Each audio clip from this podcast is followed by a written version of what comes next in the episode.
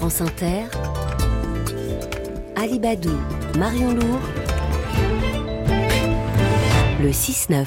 6h20 sur Inter et le premier invité de la matinale avec vous, Marion Lourd. Il organise à Poitiers le premier festival de la mode responsable. Mode et responsable, deux mots qui ne semblent pas toujours aller bien ensemble. Bonjour Guillaume Philippe. Bonjour. Pourquoi avoir mis en place euh, ce, ce festival de, de la mode responsable? Ah ben, on est parti de plusieurs constats. Un premier constat, c'est que l'industrie de la mode, c'est 10%, euh, quasiment 10% euh, des émissions de gaz à effet de serre euh, dans le monde. Et puis, on a un magnifique territoire en Nouvelle-Aquitaine avec des savoir-faire qui malheureusement disparaissent à cause de la, tout ce qui est fast fashion.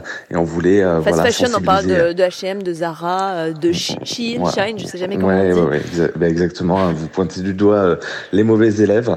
Donc, on voulait mettre en place tout simplement des événements de sensibilisation pour euh, que le grand public euh, euh, ait un petit peu plus de visibilité sur cette industrie. Mais vous-même, vous avez travaillé avant dans l'industrie de la mode classique. C'est une petite révolution. Vous changez d'univers là.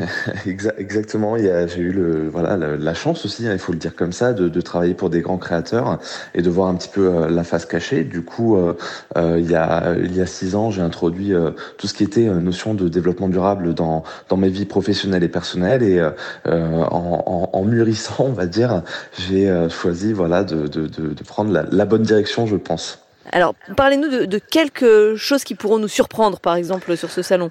Alors sur, cet événement, c'est vrai qu'on a euh, organisé avec euh, 8-6, donc qui est une friperie locale, euh, le plus grand marché euh, euh de fripe, avec voilà les, les 11 grandes friperies du, du, territoire. Donc c'était vraiment un, un, très bel événement. On a, on a on a eu plus de 1000 personnes sur la soirée d'ouverture, sur un format nocturne, et c'était assez exceptionnel.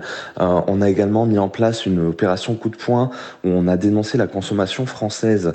un Français en moyen va dans sa vie consommer 2500 vêtements, plus de 200 paires de chaussures. Donc on a posé tout simplement ces vêtements au sol la nuit de mardi, dans la nuit de mardi à mercredi dernier, pour dénoncer euh, cette consommation et essayer de trouver, de proposer des, des solutions euh, d'amélioration. Et puis, ben, on aura des défilés euh, qui valorisent les créateurs qu'on appelle haute éco-couture, hein, qui vont utiliser des matériaux recyclés pour produire leur, leur création. On va euh, valoriser également les, les, commerçants engagés, parce que c'est vrai que de plus mmh. en plus de créateurs et commerçants euh, engagent leur création.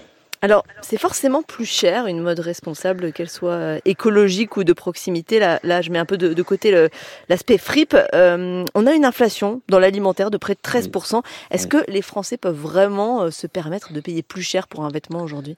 Il y a une vraie réflexion sur ce sujet. Je pense que le, le point de départ, c'est la, voilà, en effet, c'est le besoin déjà. Mais euh, la question qu'il faut se poser, c'est quand on achète un t-shirt, est-ce que vous voulez que ce t-shirt, au bout de cinq lavages, euh, il soit aussi fin qu'une feuille de papier? Ou est-ce que vous voulez le garder 5 euh, ans, 10 ans euh, Voilà. Aujourd'hui, on a des marques françaises. Vous allez acheter un jean peut-être une centaine d'euros, mais ce jean, est, sur certaines marques, est même garanti 5 ans, 10 ans, etc. Donc c'est vraiment des vêtements que vous allez garder dans la durée. Donc il y a vraiment une réflexion à avoir sur euh, le besoin et la durabilité. Hmm. Alors il y a ça, et justement cette durabilité, elle passe aussi, euh, on en parlait tout à l'heure, par, par les fripes, par la seconde main. Euh, un bon Exactement. vêtement, c'est pour l'environnement, c'est aussi un vêtement qu'on n'achète pas. Est-ce que c'est pas la mort des marques et des boutiques telles qu'on les connaît aujourd'hui? On sait que l'industrie euh, est en crise, notamment le milieu de gamme, Naf Naf, Kukai, Jennifer, j'en passe. Ouais. Je pense encore une fois que voilà, il y a, une question de, juste milieu, de balance. Euh, Aujourd'hui, pour ma part, j'ai une garde-robe 80% seconde main, 20% première main, mais c'est de la première main de qualité. Euh, donc je pense que si euh, et, beaucoup de maisons le font maintenant, elles réduisent leur nombre de collections pour proposer des, des produits de meilleure qualité. Donc je pense qu'elles arriveront à s'y retrouver. Et puis il y a quelque chose également à valoriser, c'est euh, le cycle de fin de vie. Quand un vêtement arrive en fin de vie, on peut le réutiliser pour de nouvelles filières.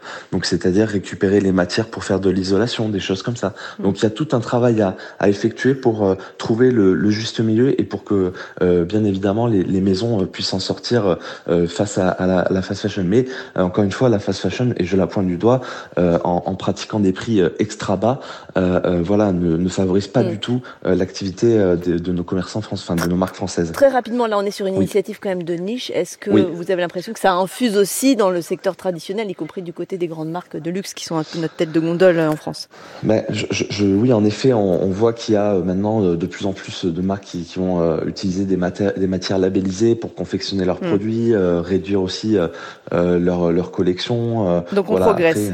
On, progresse, je l'espère en tout cas. Guillaume Philippe qui organise à Poitiers le premier festival de la mode responsable. Il se termine ce soir avec un vrai défilé. Merci beaucoup. Merci à tous les deux.